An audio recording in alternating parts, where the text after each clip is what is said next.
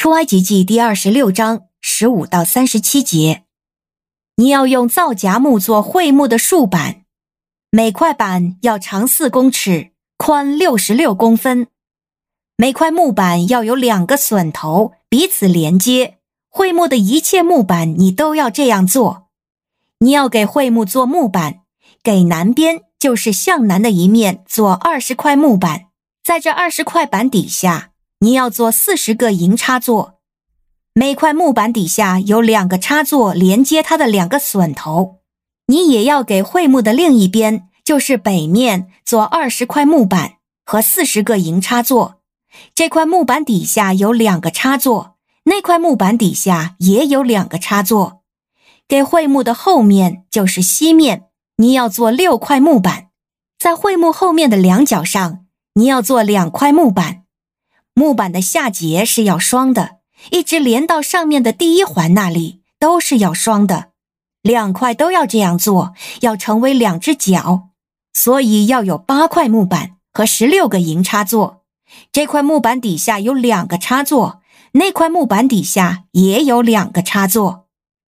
你要用皂荚木做横栓，为桧木这边的门板做五个横栓，为桧木那边的木板也做五个横栓。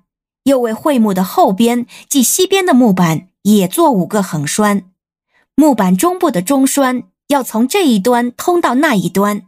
木板要包金，你也要做板上的金环，用来穿上横栓。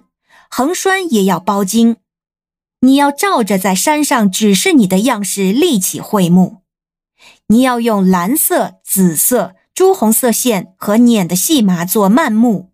并且要用巧工绣上基路帛，你要把幔幕挂在四根包金的皂荚木柱子上，柱上有金钩，柱脚安在四个银插座上。你要把幔幕挂在钩子上，把法柜抬进幔幕里面。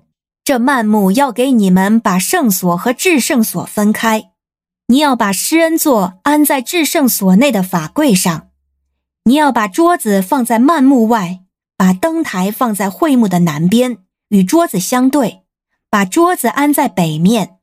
你要给帐幕的门口做块帘子，要用蓝色、紫色、朱红色线和捻的细麻编织而成。你又要用皂荚木为帘子做五根柱子，柱子要包金，柱上有金钩。你也要为柱脚铸造五个铜插座。您现在收听的是天赋爸爸说话网。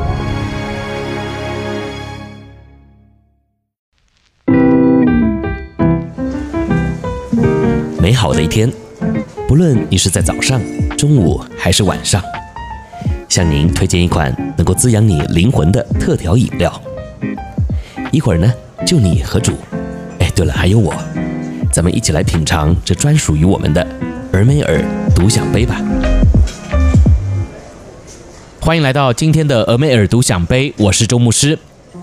今天我们要继续来看出埃及记的第二十六章，我们要读的是后半段啊，十五到三十七节。经文呢，主要是提到会幕中木板的做法以及幔子的做法。那这个木板呢，讲的就是圣殿中分隔的墙板。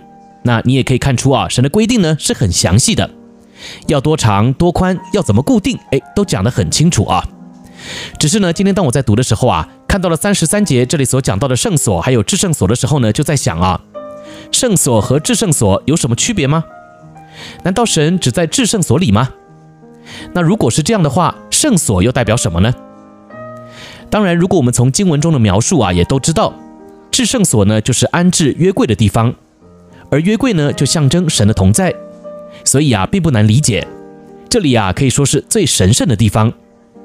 甚至呢，在过去旧约的规定中啊，我们也都知道，这里呢只能是轮值的大祭司一年才能进去一次的地方，所以啊，就更可以看出这里是神圣不可侵犯的。但我还是要问啊，所以只有至圣所有这样神圣的特性，难道圣所就没有吗？那圣所的意义是什么呢？那其实啊，要回答这个问题啊也不难，我们呢可以从里面的摆设来看啊，圣所里面所摆放的呢。就是陈设饼的桌子，还有灯台。也就是说呢，这里面所放的啊，你也可以想成就是我们平日的生活。饼呢是拿来吃的，那也就预表着我们每日的食物。而灯台的目的呢，就是拿来照明用的，所以啊，就也代表着我们每日所看到的东西。那应用到我们现实的生活呢，就是神要我们在生活中啊，就得要活出圣洁的样式，而不是进入至圣所呢，才需要追求圣洁。也就是说呢，追求圣洁是我们在生活中，不论是吃喝或是做事啊，只要我们眼睛所看到的、所走的每一步路、所做出的每一个决定，都得要想到主的心意。就是要我们将自己分别为圣归给神。只是很遗憾的是啊，我们呢往往都是进到了至圣所了，才会将自己啊分别为圣。而在生活中呢，我们却可以容许自己呢与世界同流合污。你想想看啊，是不是这样？周六周日到了，要到教会敬拜了，甚至呢要参与服侍了，哎，我们才会来到神面前呢省察自己，认罪悔改。但只要今天呢我不用去教会。或是啊，这周也没有参与服侍啊，诶，那我就可以乱来了。反正如果不讨神的喜悦，我到了教会再悔改就好了嘛。我相信啊，神也会有怜悯，也会有恩典的。那今天呢，我盼望啊，你不要被三十三节中啊这个隔开两个字给误导了，认为好像啊圣所是圣所，而至圣所呢才是神同在的地方，是需要认真的地方。其实圣所呢也是你需要认真的地方哦。而严格来说啊。如果呢，你在平日的生活中啊不认真，容许自己呢享受在最终之乐里，那么我们就也等于啊是在藐视神的圣洁，并且呢还有可能啊是在拿自己的永生作为赌注，因为深陷最终的人呐、啊、是很难靠自己爬出来的。所以呢，请千万不要小看啊自己平日的生活，别忘了啊，你的生活呢就应该是以圣所这两个字作为标准的，也就是说呢。唯有在生活中真正愿意将自己分别为圣，陶主的喜悦，那我们才有可能呢，在至圣所遇见这位全能的造物主。因此，愿圣灵呢今天也亲自光照我们，让我们的信仰啊，不只是看重至圣所的生命，更是也能够看重在圣所里的生活。